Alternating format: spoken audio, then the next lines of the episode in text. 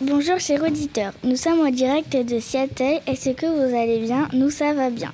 Nous allons vous présenter le climat de Seattle. Notre station est en hémisphère nord en Amérique. La position géographique en latitude et longitude de Seattle. Latitude 47 nord, longitude 122 ouest. Notre station est située dans le pays des États-Unis. Je vous laisse avec la journaliste sur le terrain, Elissa. Bonjour Sébastien, allez-vous bien? Oui, je vais très bien. Pouvez-vous nous présenter le climat de Seattle? Oui, l'été il fait très chaud et l'hiver très froid. Le mois le plus chaud est celui d'août et le mois le plus froid est en janvier.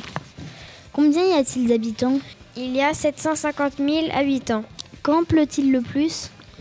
Le mois qui reçoit le plus de précipitations est en janvier et le mois qui a reçu le moins de précipitations est en août.